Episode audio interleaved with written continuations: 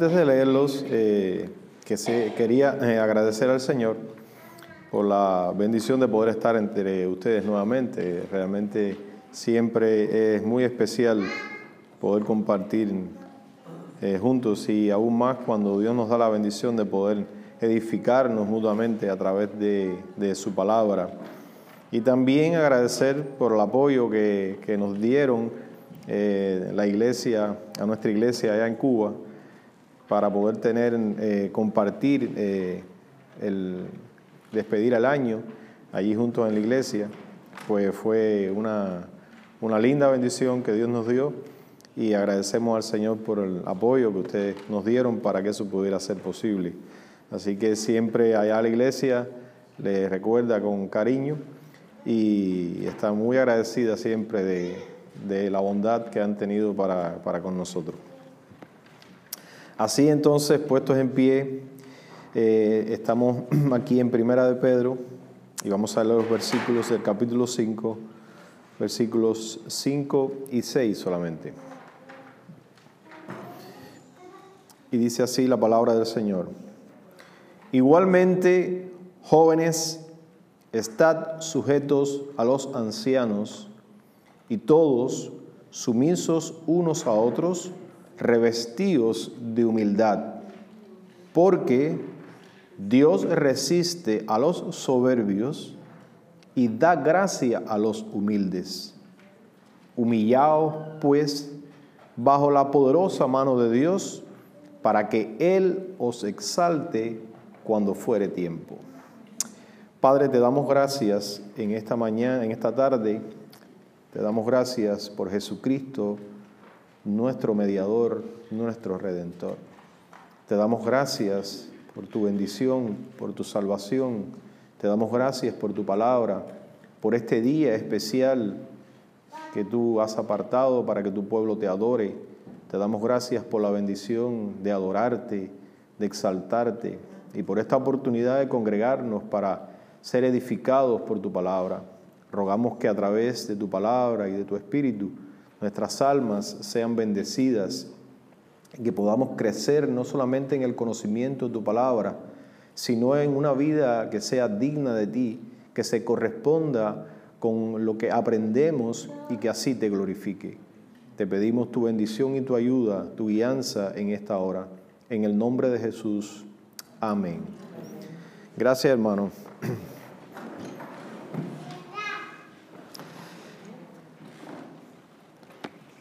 Hay algo interesante que nosotros notamos cuando leemos eh, el Nuevo Testamento, en especial las cartas del apóstol Pablo.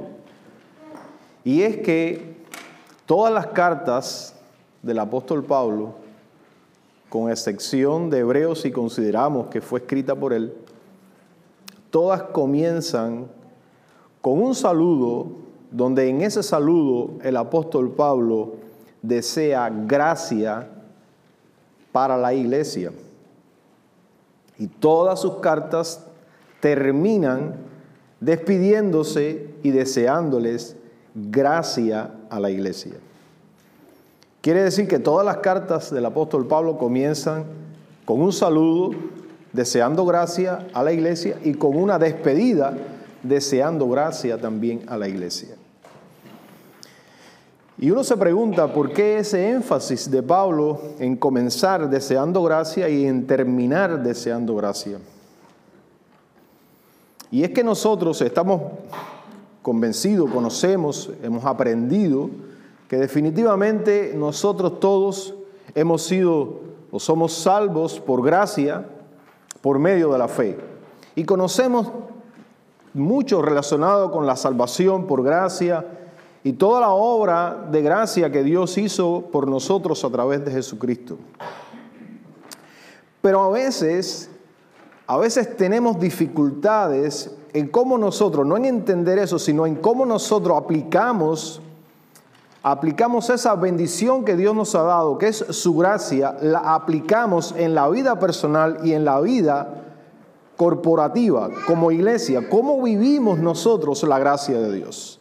No solamente cómo hemos experimentado la gracia de Dios sobre nosotros, sino cómo nosotros ahora vivimos una experiencia diaria de gracia. Y por eso es que Pablo desea que en la iglesia haya sobre todo gracia. Desea gracia, comienza deseándote gracia y termina deseándote gracia.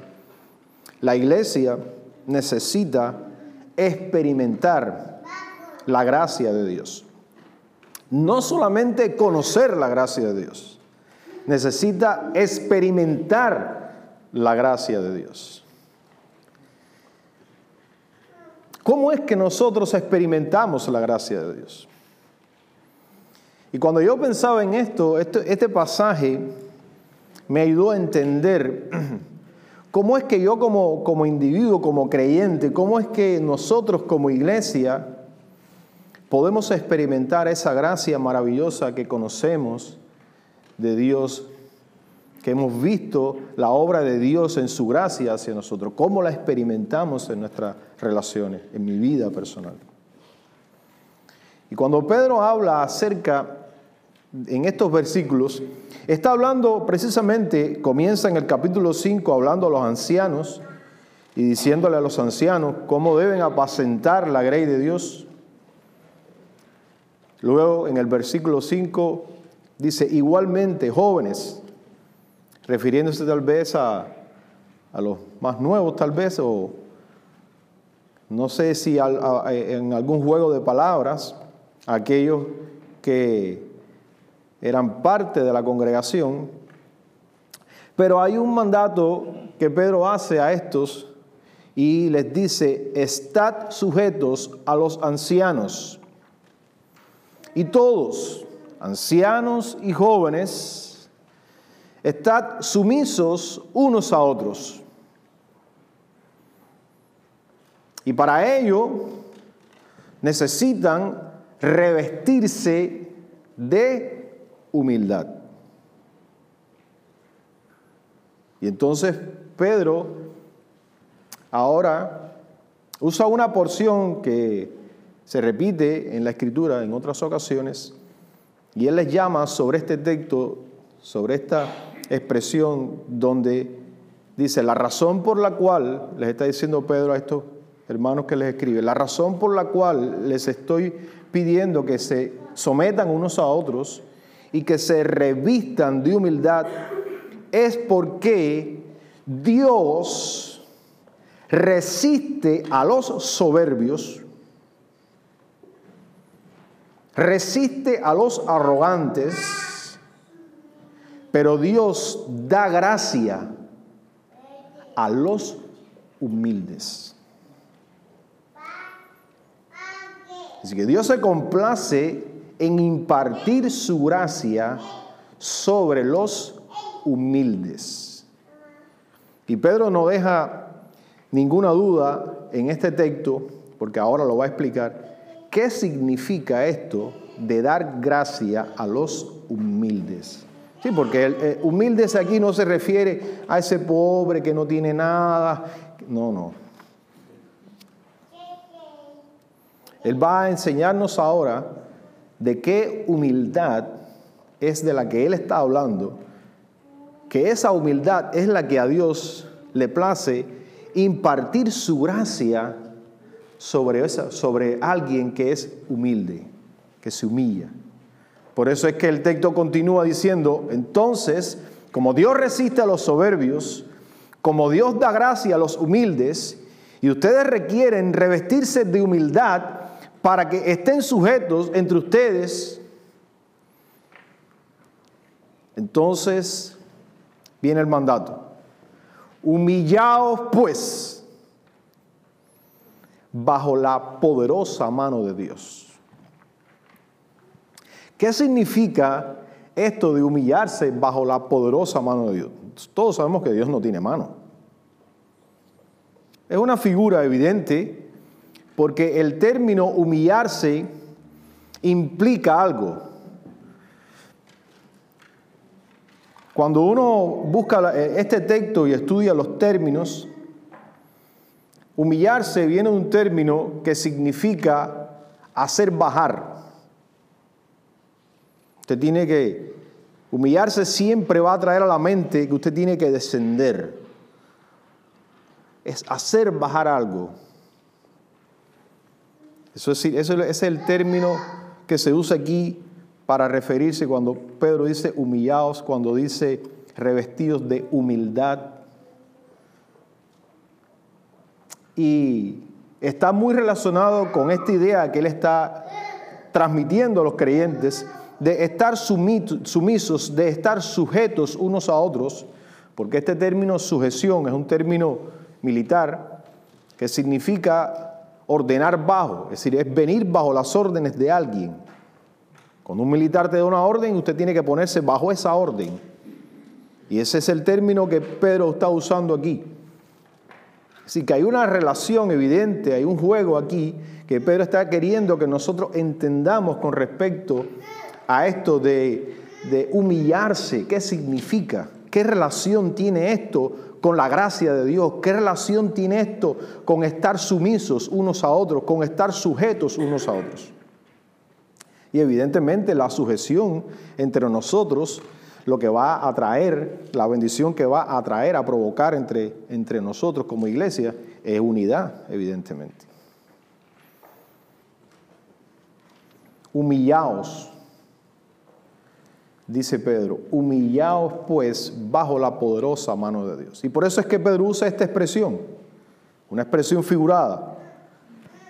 Es como si Pedro nos estuviese diciendo, usted tiene que ponerse si usted quiere humillarse, usted debe venir bajo los términos de Dios.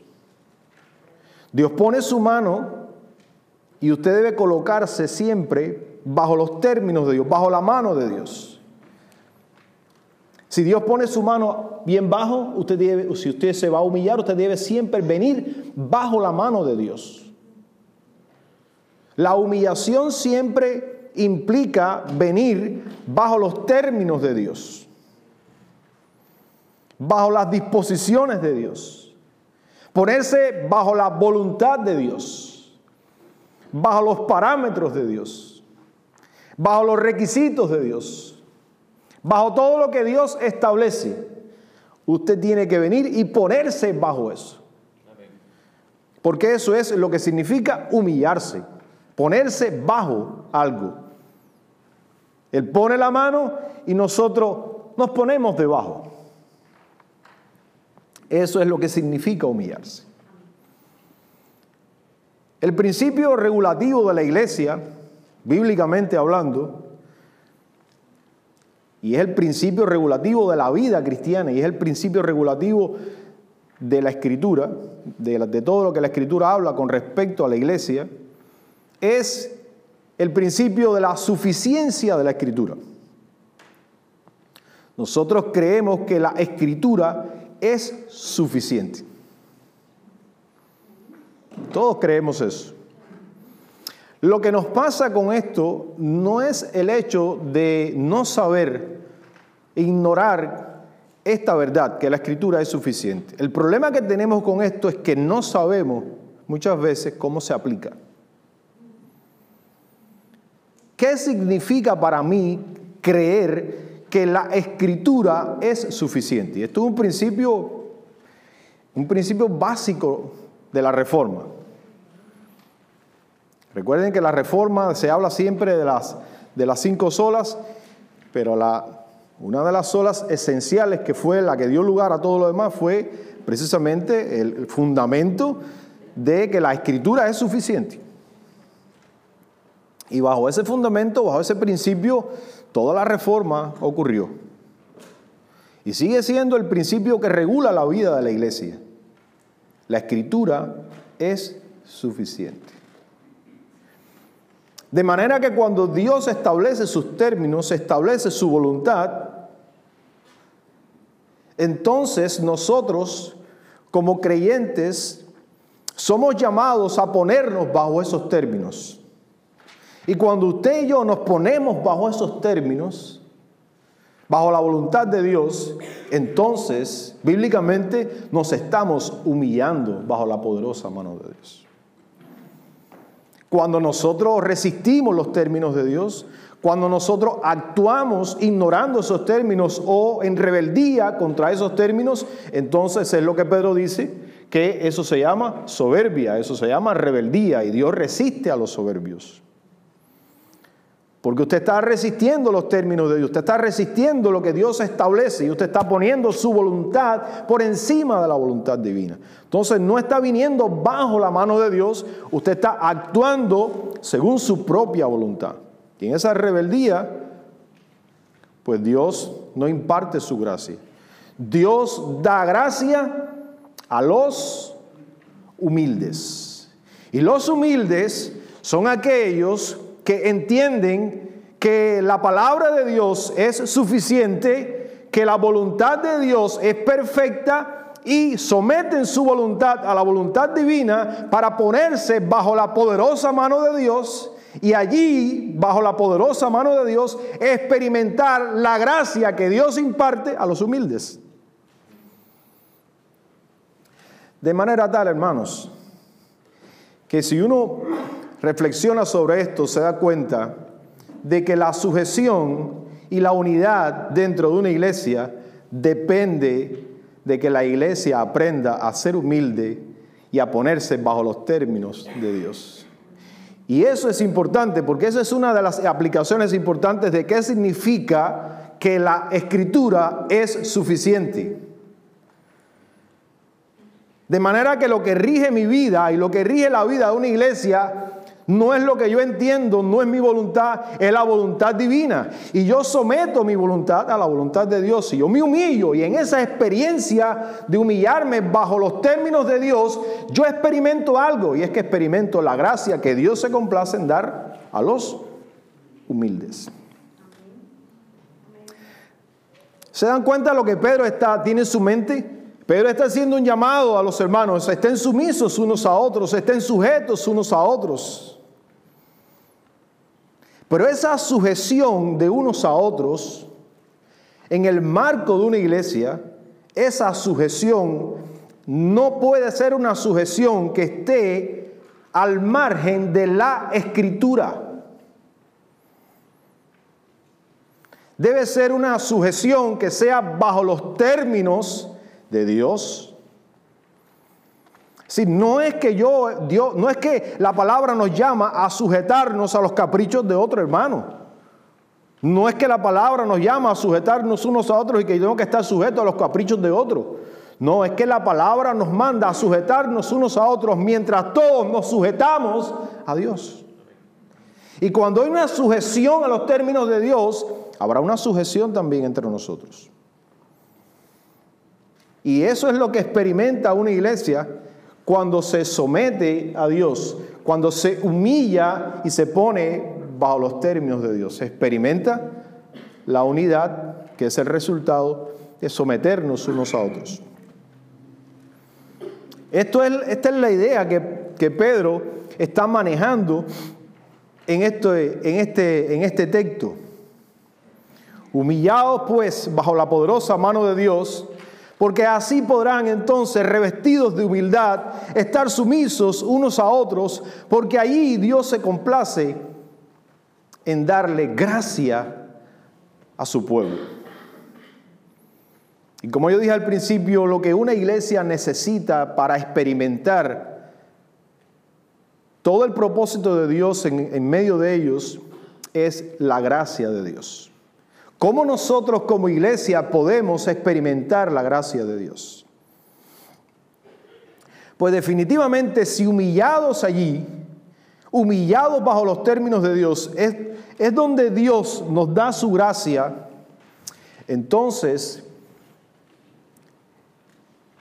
es allí donde uno experimenta esa bendición para poder, para poder dentro del pueblo de Dios generar ese ambiente, se genera ese ambiente que es el que, como dice el Salmo, mira cuán bueno y cuán delicioso es habitar los hermanos juntos en armonía. Esa armonía que tanto deseamos, que tanto necesitamos, que es el propósito de Dios dentro para nosotros como iglesia, esa armonía se experimenta allí cuando todos nos sometemos, nos humillamos bajo los términos de Dios.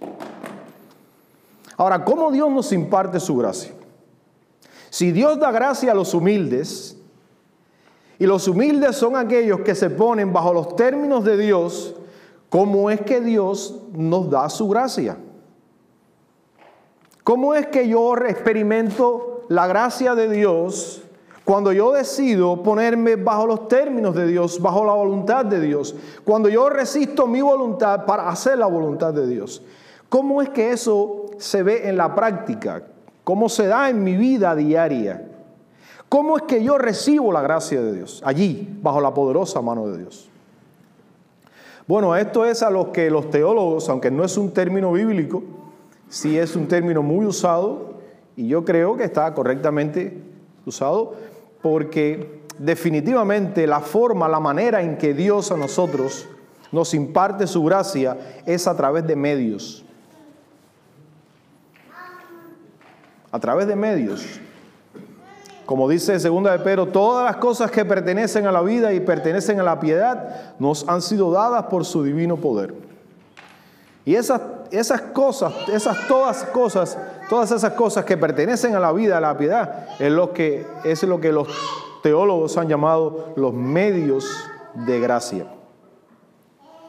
Qué importante es hablar de los medios de gracia. Porque los medios de gracia, como, el término lo indica, son los instrumentos, son los medios a través de los cuales Dios nos imparte su gracia. Y si es gracia lo que necesitamos,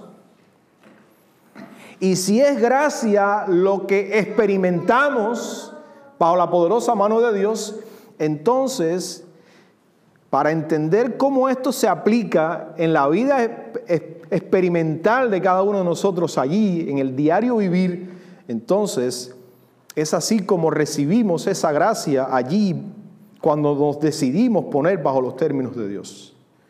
Es a través de los medios que Dios ha establecido para darnos su gracia. ¿Cuáles son esos medios? Bueno, podemos hablar de dos grupos, no porque la Biblia los divide en grupos, sino para que podamos entenderlo mejor. Y pudiéramos pensar inicialmente en los medios de gracia privados. En los medios de gracia que son privados, personales, lo que tiene que ver conmigo.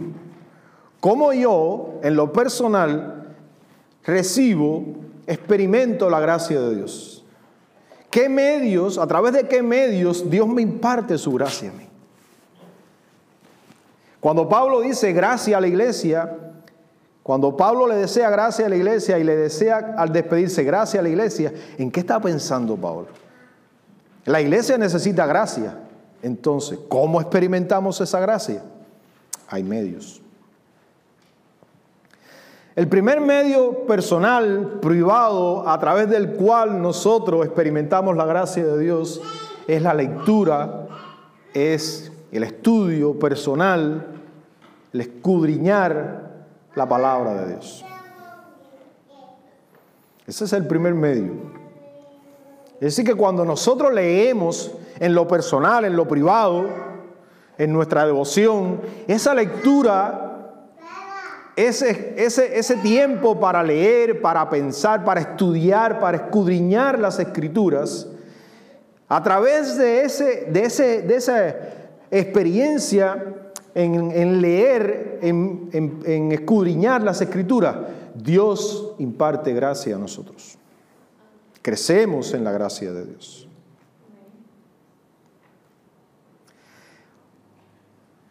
El otro medio privado a través del cual nosotros recibimos la gracia de Dios, no sé si impartida la gracia de Dios, es la oración. La oración privada. No estoy hablando de la oración que hacemos, la oración suya y mía, todos los días, allí en nuestra casa. Se nutre nuestra alma de la gracia divina cuando nosotros venimos a Dios en oración. Dios nos imparte su gracia cuando hay un hábito de oración en tu vida, cuando tú y yo oramos día tras día y hay un espacio donde nos apartamos para orar a Dios, allí entonces, a través de la oración, Dios imparte su gracia a tu vida y a mi vida. Es un medio privado a través del cual Dios nos da su gracia. Y el tercero, y no creo que mm, eh, solamente voy a mencionar esto, pero no creo que sean los únicos, puede ser que hayan otros. De hecho, hay teólogos, hay escritores que mencionan otros y otros, hay diferentes posiciones, pero yo solamente voy a hablarles de tres medios privados. El tercero es uno que yo considero de los más importantes y es la meditación de la palabra meditar, tener un tiempo donde nosotros podamos meditar la escritura. Porque a veces la leemos.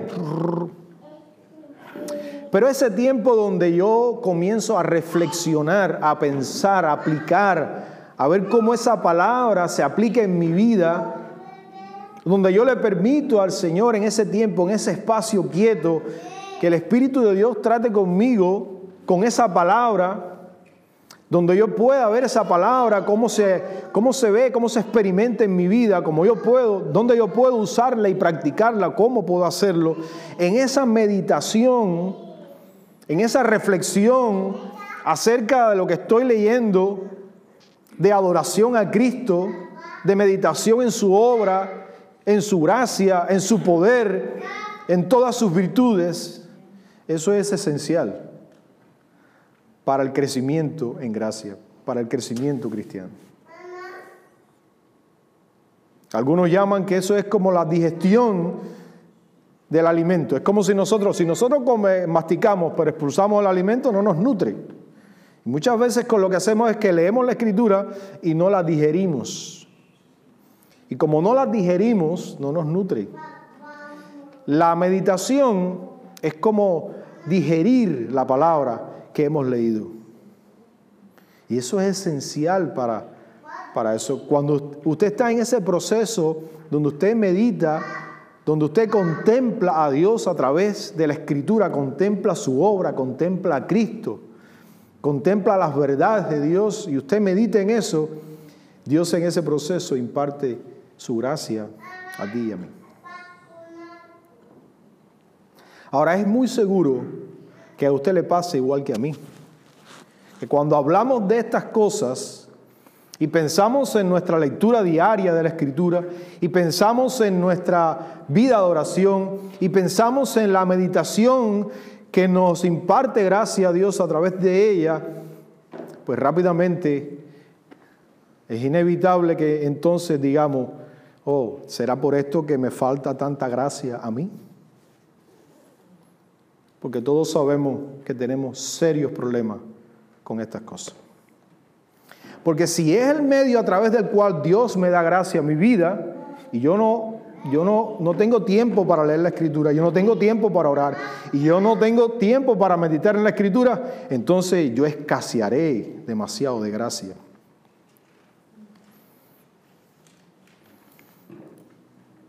Yo seré escaso de gracia en mi vida. No abundará, no, no creceré en la gracia de Dios. Y si no hay gracia en mi vida, entonces definitivamente eso se conecta con algo, porque si yo no tengo gracia, recuerden que Dios da gracia a los humildes. Por tanto, cuando hay abundancia de gracia en mi vida, eso significa que hay una actitud en mí. Yo he venido bajo la poderosa mano de Dios y allí, bajo los términos de Dios, yo recibo gracia. Si yo no tengo gracia, si en mi vida escasea la gracia divina, si en mi vida yo no experimento esa abundancia de gracia que debo, en la que debo crecer todos los días, entonces eso me lleva a una conclusión. Yo estoy teniendo en mi vida una actitud diaria de rebeldía a Dios. Porque es lo que dice, es lo que está diciendo Pedro. Dios resiste a los soberbios, pero Dios da gracia a los humildes. Por tanto, si no hay gracia, tú estás teniendo una actitud soberbia. Tú estás en rebeldía. Porque tú no estás viniendo bajo los términos de Dios. Tú no estás viviendo tu vida poniéndote bajo los términos de Dios. Porque si tú y yo viviéramos nuestra vida poniéndonos bajo los términos de Dios, lo cual significa vivir en una actitud de humildad ante Dios, entonces nosotros abundáramos en gracia. Porque Dios da gracia a los humildes. Y la manera en que Dios da gracia a los humildes es a través de los medios y si nosotros no usamos los medios, estamos en rebeldía a los parámetros que Dios ha dado a su pueblo para darnos su gracia.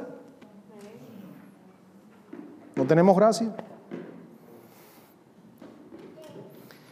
Si no hay gracia en nosotros, ¿cómo va a haber unidad? Si no hay gracia en nosotros, ¿cómo va a haber sumisión?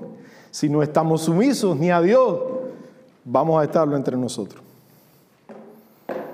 Lo que se experimenta en la vida de un creyente cuando no hay gracia es rebeldía.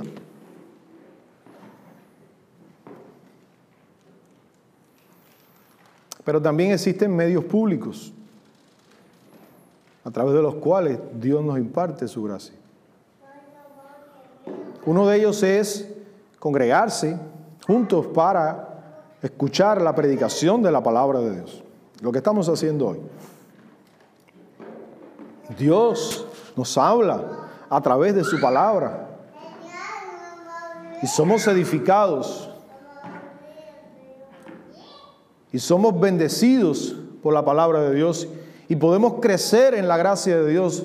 Y una de las razones es precisamente por qué. Porque a través de la exposición de la escritura crecemos en el conocimiento de Dios y crecemos en la gracia de Dios. Dios nos imparte su gracia.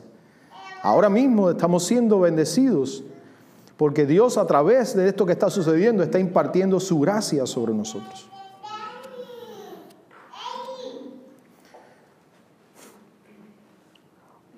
Otro de los medios a través de los cuales Dios nos imparte su gracia es a través de las ordenanzas, las ordenanzas del Evangelio. La cena del Señor y el bautismo. La cena del Señor, hablamos de un alimento, un alimento espiritual. Esa memoria de la obra de Cristo, de lo que Cristo hizo por nosotros. Y cuando nosotros compartimos la cena del Señor y hacemos memoria de la obra de Cristo, somos bendecidos con su gracia. Así también el bautismo, no solamente cuando se bautizan otros, cuando nosotros somos testigos del bautismo de alguien, de algún hermano que se está añadiéndose, pues definitivamente pues es una experiencia a través de la cual también somos edificados y somos bendecidos y Dios nos imparte su gracia. Porque puede traer a nuestra memoria recuerdo también de nuestra decisión de vivir una vida novedosa, apartarnos del pecado. todo eso. No, el bautismo no es solamente para la persona que se está bautizando, también para el que está de espectador, es un tiempo de reflexión. Porque allí estuvimos nosotros diciéndonos, me arrepiento de todos mis pecados, creo que Jesucristo es mi único y suficiente Salvador y yo estoy creyendo que por su gracia voy a vivir a partir de una vida novedosa, apartada del pecado para su gloria. Entonces es un testimonio también para mí cuando uno se está bautizando y yo sé que aquello que yo dije allí no, está siendo una experiencia real en mi vida hoy.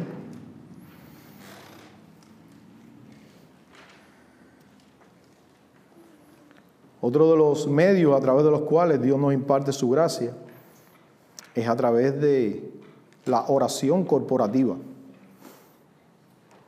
La iglesia necesita orar junta. Lo vemos en toda la escritura.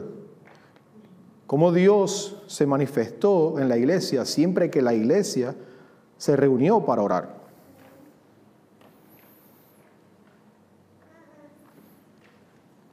La oración corporativa. Uno lee el libro de los Hechos y uno se da cuenta que la iglesia desde el principio se reunía para orar, perseveraban en la oración, juntos en la oración.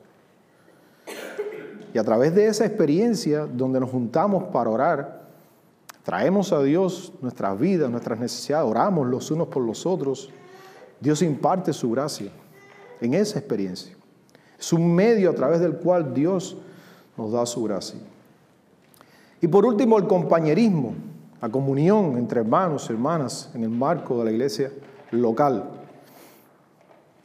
Que aprovecho para decirles que este compañerismo al que yo me refiero cuando hablo de un medio de gracia no es juntarnos para comer. No. porque yo sé que siempre aquí que, se piensa en el compañerismo, la comunión es vamos a hacer una comida. No, hacer una comida, juntarnos para comer es magnífico, no hay problema con eso. Reunirnos para compartir y conversar y ver un partido de pelota o de fútbol, no hay problema con eso. Pero eso no es un medio de gracia. Los medios de gracia todos tienen que ver con la palabra, porque recuerden que el principio regulativo de la, iglesia es, la escritura es suficiente. Todos los medios de gracia tienen que ver con la escritura. No hay uno que no tenga que ver con la escritura. Aún la oración es según la voluntad de Dios. Usted no puede orar cualquier cosa. No es orar por un capricho de otro, no es orar según la voluntad de Dios, lo que Dios ha establecido. Todos los medios de gracia están sujetos al principio que regula la vida de la iglesia. En la escritura es suficiente. Y cuando hablo del compañerismo y la comunión entre hermanos y hermanas, de miembros de una iglesia, como medio de gracia, estoy hablando de los mandamientos recíprocos que todos conocemos. Que, somos, es un llamado que tenemos todos como hermanos, como creyentes, y ahí están todos los mandamientos recíprocos, amarnos, a amonestarnos, a corregirnos unos a otros, pero todo basado, todo basado en la escritura. Que cuando usted vaya a un hermano o una hermana a amonestarle, esa, esa amonestación sea una amonestación en el amor de Cristo, como dice la palabra, y sea una amonestación según la escritura. No, que usted vaya a amonestarle según usted, no, yo tuve un, a mí me parece que tu vida, no, no, no es así. Es que la escritura establece esto yo me siento en el deber como hermano, tengo la responsabilidad de ayudarnos unos a otros, de corregirnos unos a otros, de amonestarnos unos a otros. Y en esa comunión, en ese compañerismo, crecemos en gracia. Dios nos imparte su gracia cuando eso sucede en el marco de una iglesia. De manera, hermanos, que cuando estas cosas no suceden, evidentemente habrá carencia de gracia. Y si no hay gracia, la iglesia no funciona. Porque estamos, estamos tratando, a veces yo eh, eh, he visto y he compartido con algunos, algunos pastores, yo sí he sido pastor por varios años y siempre hay iglesias que usted ve que no salen de los problemas. No salen de los problemas. Una reunión tras otra y siempre los mismos problemas, los mismos problemas. ¿Y qué pasa? Que no van, no, van al, al kit del problema. ¿Cuál es el kit del problema? No hay gracia en esa iglesia. Si no hay gracia en una iglesia, ¿cómo se van a solucionar los problemas? En el brazo de carne, como decimos. Porque no estamos humillados bajo la poderosa mano de Dios. Estamos actuando, si no hay gracia es porque hay una actitud de soberbia. Y en una actitud de soberbia ninguna iglesia va a resolver ningún problema. Porque cada cual está tratando de imponer su voluntad, de imponer su criterio, porque eso es lo que hace. Si fuésemos humildes, si venimos bajo los términos de Dios, hubiese abundancia de gracia y los problemas se solucionaban porque no se solucionaban conforme a mi voluntad, sino conforme a la voluntad de Dios. Porque eso es lo que nos hace humildes. Humillarnos bajo los términos de Dios, bajo la poderosa mano de Dios. Entonces, cuando una iglesia experimenta algo así, lo primero que debe pensar es, necesitamos abundar en la gracia de Dios. ¿Cómo abundamos como iglesia en la gracia de Dios? Vamos a los medios. Nunca enfrenten, nunca enfrenten como iglesia ningún problema si no están seguros que en la vida personal uno está creciendo en la gracia de Dios, porque van, van a venir tensiones bien fuertes y todo es porque sencillamente la actitud con la que se está tratando de solucionar no es la mejor. Dios nos ha dado medios. A través de esos medios, Dios se complace en impartirnos su gracia. Es la gracia que necesitamos como creyentes para vivir la vida cristiana y como iglesia para vivir como cuerpo de Cristo. En una experiencia de armonía corporativamente. Por eso es que uno tiene la cena del Señor, yo creo que es tan importante, y una de las razones por la que es importante, no es solamente por el hecho de que hacemos memoria de la obra de Cristo, de esa obra de gracia, sino porque también en algún sentido hay un, uno debe venir ante el Señor en una actitud de honestidad, de sinceridad y arrepentirse de todos sus pecados. Porque uno no va a disfrutar de esa comida, uno no va a experimentar ese alimento, uno sabiendo que hay una actitud de rebeldía ante Dios, ante su palabra, ante Cristo. En esa actitud uno nunca estaría dispuesto, no sería favorable que tomáramos la cena del Señor en esa, en esa actitud. Por eso es que siempre hay un llamado a volvernos a Cristo, porque ahí estamos recordando que hay provisión de perdón segura para ti y para mí. Y ese es el mejor momento. Ese es el mejor momento. Ahorita cantábamos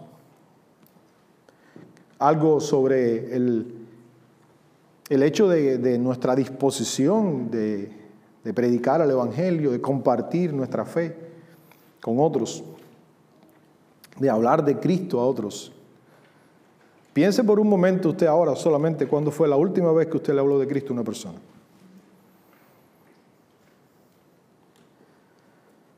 Entonces se dará cuenta de que tenemos que arrepentirnos.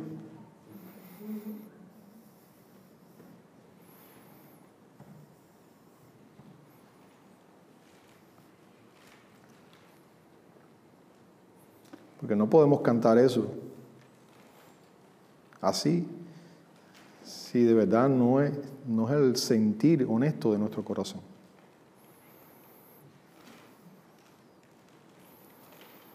Y de esa forma muy simple sucede muchas veces en la vida nuestra. Y ese es el peligro muchas veces de creer que conocer es suficiente.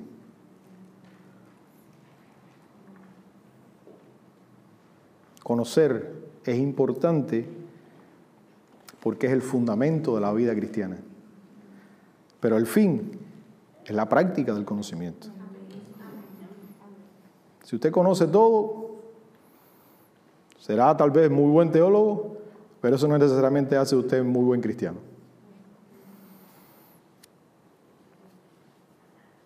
Porque lo importante es la práctica del conocimiento. Nosotros podemos conocer y tener una actitud rebelde a los términos de Dios, soberbia a los términos de Dios. No hay ningún problema para un creyente someterse a, a otro, estar sumisos unos a otros, estar sujetos unos a otros, cuando la gracia de Dios abunda en tu vida y en mi vida. Porque eso es algo que inevitablemente va a, va a venir como consecuencia de abundar en la gracia de Dios. Nosotros tenemos la expresión más gloriosa de la gracia divina. Cristo descendiendo, humillándose hasta lo sumo. ¿Y qué hizo Dios? Entonces le exaltó hasta lo sumo. Y esa es, la idea que Pedro está, está aquí manejando.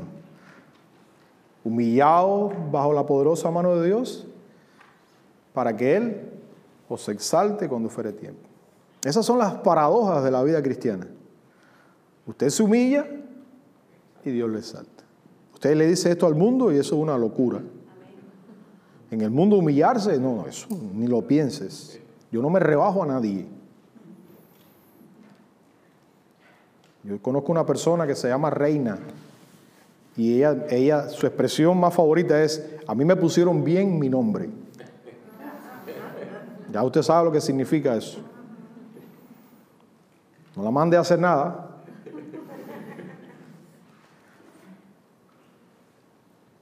Entonces, definitivamente Jesús,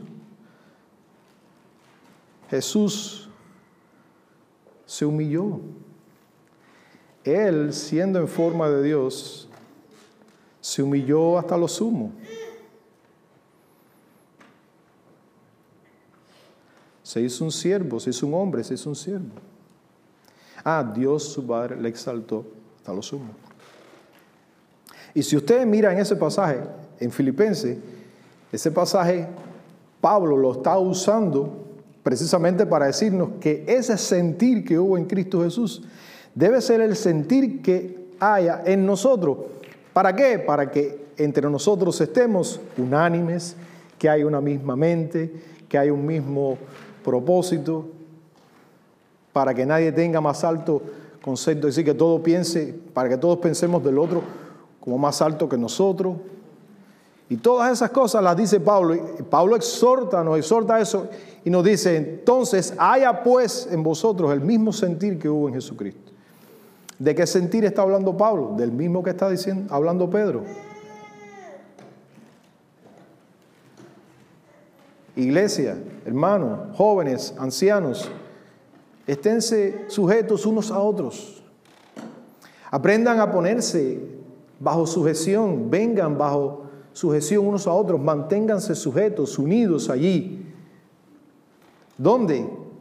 Porque cuando manda a los ancianos a humillarse, es a humillarse bajo quién? Bajo la poderosa mano de Dios. Cuando manda a los jóvenes a humillarse, es a humillarse dónde? Es decir, que el encuentro, el encuentro donde sucede, ese encuentro maravilloso donde la iglesia experimenta sujeción, ¿dónde es?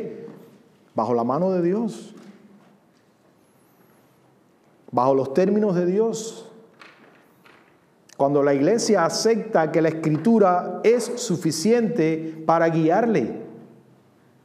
Cuando la iglesia no solamente lo entiende, sino que lo aplica y lo vive. Y lo que domina en la vida de la iglesia no es que yo creo, que yo pienso, que yo quiero, sino qué cree Dios, qué piensa Dios, qué dice Dios, qué dice su palabra. Y ahí bajo eso me pongo. Siempre que va a haber una tensión en la vida entre creyentes pueden haber tensiones, en la vida de una iglesia va a haber tensiones, y siempre esas tensiones va a ser cuando alguien sale de, la mano, debajo de la mano de Dios, y se establece con soberbia para imponer su criterio. Pero cuando nosotros estamos dispuestos a ponernos bajo los términos de Dios, se acabó el problema. Porque ahí Dios dice cómo es. Y nosotros sencillamente estamos diciendo, tengo la disposición, tengo la actitud, vengo a ponerme bajo tus términos, oh Dios. Y Dios te dice, ok, allí yo te voy a dar mi gracia. Y con mi gracia tú vas a poder vivir en esa experiencia de sujeción y de sumisión de los unos a los otros. Allí es donde Dios nos da su gracia. Por eso es que la, la iglesia necesita la gracia de Dios. ¿Dónde encuentra la iglesia la gracia de Dios? Bajo la poderosa mano de Dios. ¿Cómo encuentra la iglesia allí bajo la poderosa mano de Dios la gracia de Dios? A través de los medios. Él te da los medios y los medios van a, llenar tu vida de su gracia. Cuando usted y yo como iglesia y como individuo, como creyente, vivamos creciendo en la gracia de Dios, no quiere decir que no van a haber problemas. Sí, van a, pueden surgir problemas. Pero ¿qué necesitamos hacer cuando surjan problemas? Tomarnos uno de los otros y decir, vamos allí al lugar donde debemos ir. ¿Dónde? Bajo la poderosa mano de Dios. Y allí vamos a resolver el problema. Cuando usted llegue allí bajo la poderosa mano de Dios, usted se va a dar cuenta que el problema tiene solución porque la solución la tiene Dios. No es mi solución, no es como yo entiendo que debe ser, es como Dios dice que debe ser. Él es quien decide porque Él es soberano y Dios ha establecido su voluntad y Dios es quien pone los términos. Por eso a mí me gusta eh, esa, esa figura que usa Pedro cuando Pedro usa la mano de Dios. Porque es que hay momentos donde la mano de Dios puede estar aquí y usted y yo decir, ok, no me es tan difícil ponerme allí. Pero hay momentos en que Dios pone su mano aquí. Y usted sabe que tiene que agacharse bastante para ponerse allí debajo. Y a veces no estamos dispuestos a humillarnos tanto. Y es cuando brota esa rebeldía que aún está ahí, en el corazón suyo y mío, con la que tenemos que batallar todos los días. Pero ¿cómo podemos vencer esa rebeldía? ¿Cuál es la única forma de vencer esa rebeldía? Con la gracia de Dios. En nuestras fuerzas no podemos, hermano. Una iglesia no avanza en, en, las fuerzas de Dios porque la iglesia no es un club social. La iglesia no es un partido. La iglesia es el cuerpo de Cristo. Depende de Cristo. Vive bajo los términos de Cristo. Se sujeta a Cristo. Y esa es la forma de honrar la autoridad de Cristo sobre la iglesia. Cuando una iglesia está tratando de solucionar sus problemas sin, sin venir bajo los términos de Dios, está deshonrando la autoridad que tiene Cristo sobre la iglesia. Porque la autoridad de Cristo sobre la iglesia está, está en su palabra. Cristo gobierna su iglesia. Él es el rey sobre la iglesia. Y su escritura, la escritura es la regla a través de la cual nosotros, pues entonces vivimos, nos sometemos a la suficiencia. Esta palabra creemos que es suficiente. Todo lo que la iglesia necesita saber, entender, conocer para vivir según la voluntad de Dios y glorificar a Dios está aquí. Por eso es que es importante estudiar la palabra. Hay que decírselo al hermano. Es importante estudiar la palabra. Es importante conocer la palabra. De ahí que hermanos, yo creo que esta exhortación es tan pertinente para nosotros, para cada uno de nosotros siempre. Esta exhortación de Pedro, jóvenes, está sujetos a los ancianos, ancianos está sujetos a los jóvenes, hermanos, sujetos unos a otros, sumisos unos a otros, revestidos de humildad. Revestidos de humildad, cubiertos de humildad, porque Dios resiste a los soberbios. No se complace en los soberbios, pero en los humildes, Dios da gracia a los humildes. Por tanto, humillaos bajo la poderosa mano de Dios. Allí vamos a experimentar la gracia de Dios. Cuando nosotros nos sometemos a Dios y usamos los medios que Dios nos ha dado. Los medios que Dios nos ha dado. Tú amas a Cristo, amas a su iglesia. Si no usas los medios de gracia, tú carecerás de gracia y no podrás ayudar a la iglesia. Más bien serás un estorbo para la iglesia. Más bien serás un problema para la iglesia. Siempre estarás allí creando conflicto en la iglesia. Porque no estarás viviendo conforme a la gracia de Dios, estarás viviendo conforme a tu voluntad. Tu voluntad imperfecta, tu voluntad pecaminosa, tu voluntad pecadora, tu voluntad que se opone a Dios. En rebeldía, en obstinación. esa no es la voluntad de Dios para nosotros. Esa no es la voluntad de Dios para la iglesia. La voluntad de Dios para la iglesia es que crezcamos en el conocimiento de nuestro Señor Jesucristo y que crezcamos en su gracia. Por eso es que Pablo, no entiendo ahora por qué es que Pablo cuando saluda a la iglesia lo primero que le dice es, gracias a ustedes. Sean llenos de la gracia de Dios. Y cuando se despide de la iglesia, le dice, sean llenos de la gracia de Dios. Porque eso es lo que necesitamos, hermanos. Necesitamos la gracia de Dios. Tú y yo necesitamos la gracia de Dios. Sin la gracia de Dios somos, como yo digo, somos un palo seco. ¿Para qué sirve un palo seco? Nada.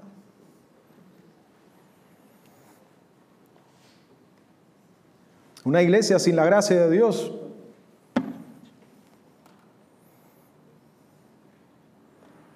es un conflicto tras otro.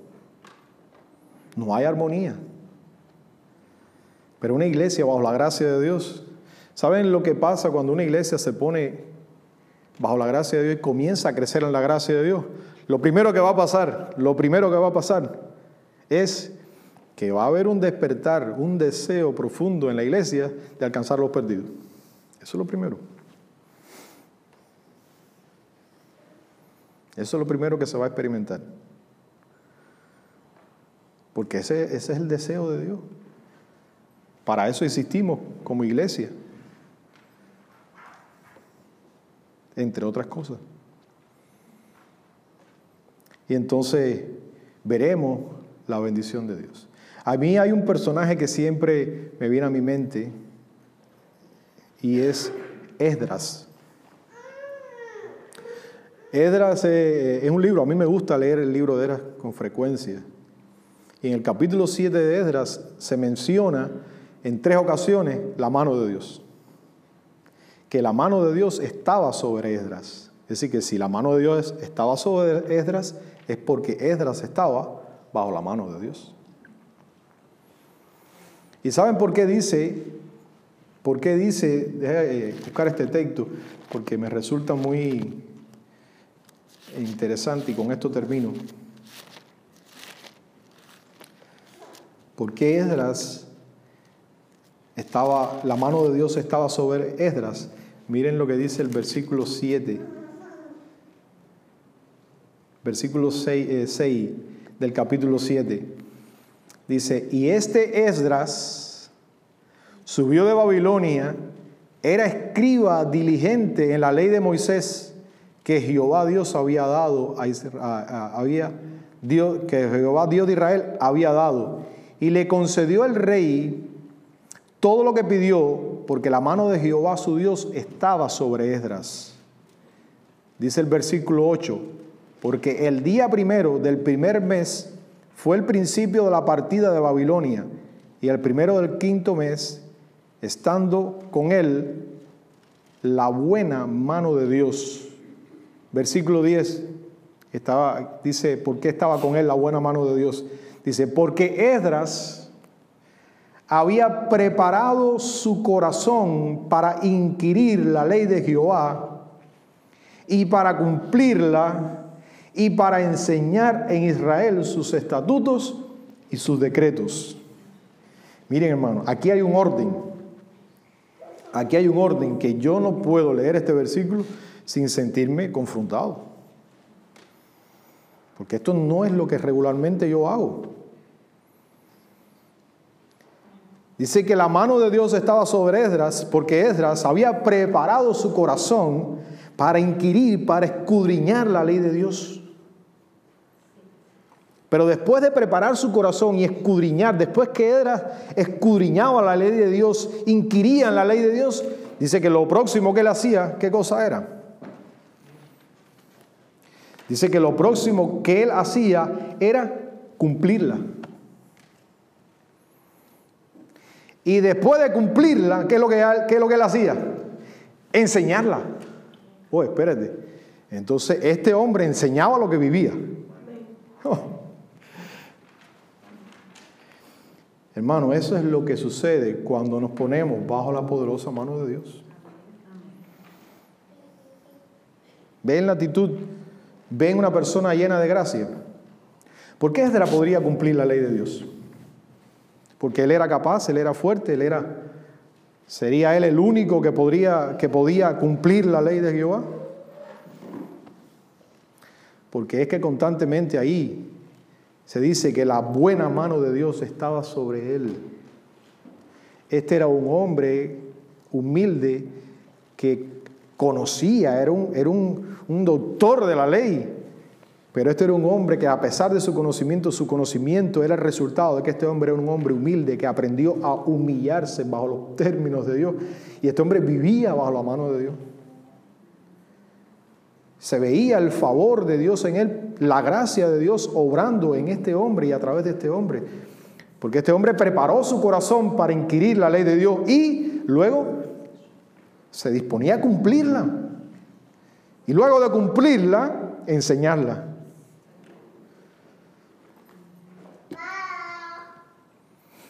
¿Se da cuenta? Nosotros tenemos problemas. Yo tengo problemas con eso.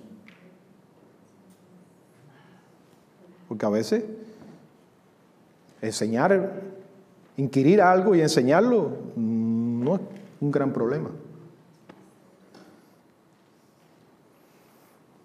Pero cuando uno escudriña la palabra, escudriña la escritura, medita en ellas y entonces comienza a hacer esa palabra una experiencia en la vida de uno,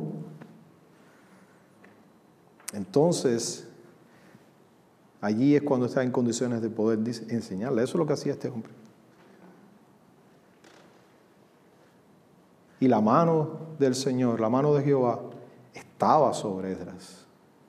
Porque Edras vivía allí, humillado bajo la poderosa mano de Dios. Y la gracia que recibía allí, pues le capacitaba para poder cumplir la ley. La ley que estudiaba, la ley que inquiría, la ley que escudriñaba y entonces poder enseñarla a los demás. Cuando se enfrentó al rey y le pidió tropas para venir a Jerusalén, se dio cuenta de que le había testificado al rey algo que era contrario a pedirle tropas. Y entonces él dijo, quiero ser consecuente con lo que creo. ¿Y qué hizo? Convocó a una, al pueblo a orar. ¿A orar para qué? ¿Por qué? Porque humillados pues bajo la poderosa mano de Dios. ¿Dónde vamos a buscar la gracia que necesitamos para ir de aquí a Jerusalén? Y que no sea y que seamos guardados. Pues allí dice que oraron tres días, se juntaron junto al río, oraron y ayunaron, y Dios les guió en el camino y dice que la mano de Dios fue propicio a ellos. Porque ellos caminaron y mientras caminaban iban bajo la mano de Dios. Por eso es que el versículo con el que Pedro termina este, esta porción que acabamos de leer, dice, humillaos pues bajo la poderosa mano de Dios, para que Él os exalte cuando fuere tiempo, echando toda vuestra ansiedad sobre Él, porque Él tiene cuidado de vosotros. Edra lo sabía perfectamente. Se humilló y Dios fue propicio a ellos. Dios es propicio Dios tiene cuidado de su iglesia, Dios tiene cuidado de nosotros. El mejor lugar donde usted y yo podemos estar, donde más seguro estamos, es precisamente bajo la poderosa mano de Dios, bajo los términos de Dios, sujetos a su palabra, sujetos a la escritura, sujetos, que eso significa estar sujetos a Dios. De manera que esa es nuestra exhortación, hermano recordando siempre a nuestro Señor Jesucristo, teniendo el mismo sentir que hubo en Jesucristo. No podemos, no podemos tener otro sentir que no sea el mismo sentir que hubo en Jesucristo. Se humilló hasta lo sumo. Ese es el llamado que Dios nos hace día tras día. A humillarnos delante de Dios. Arrepentirnos de nuestros pecados. Y volvernos a Dios con un corazón dispuesto a hacer su voluntad, dependiendo siempre solamente de la gracia divina. Solo así podemos honrar a Dios. Solo, así podemos honrar su autoridad, la autoridad de Cristo sobre su iglesia, cuando nosotros nos ponemos bajo sus términos. Que el Señor nos ayude y que nosotros seamos disciplinados en usar esos medios que Dios nos ha dado. Y en la medida que usemos esos medios, veremos la experiencia, creceremos en la gracia de Dios en lo personal. Si crecemos en la gracia de Dios en lo personal, creceremos en la gracia de Dios en lo corporativo, en lo colectivo, como iglesia del Señor. Y así experimentaremos la armonía de Dios entre nosotros, que es el deseo, es el anhelo. Todos queremos experimentar eso. Será una gran bendición. Allí donde hay armonía, donde hay armonía, allí envía Jehová bendición y vida eterna. Padre, te damos gracias en esta mañana, en esta tarde. Gracias por esta exhortación de tu palabra. Y como siempre, entendemos la necesidad que tenemos de tu gracia. No son nuestros recursos, no es nuestra fuerza la que prevalece para que podamos hacer tu voluntad y vivir una vida digna y de agrado a ti.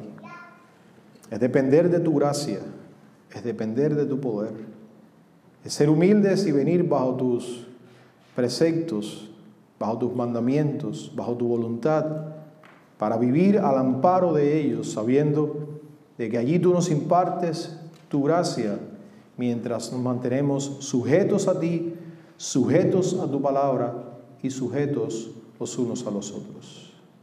Te damos gracias por Jesucristo, te damos gracias por tu Espíritu Santo, gracias por los medios que tú nos has dado para experimentar día tras día tu gracia y crecer en ella. Confiamos en ti, Padre, confiamos en ti, Jesús, confiamos en ti, en tu obra. Creemos que tú eres suficiente y tu palabra también. Gracias en el nombre de Cristo. Amén.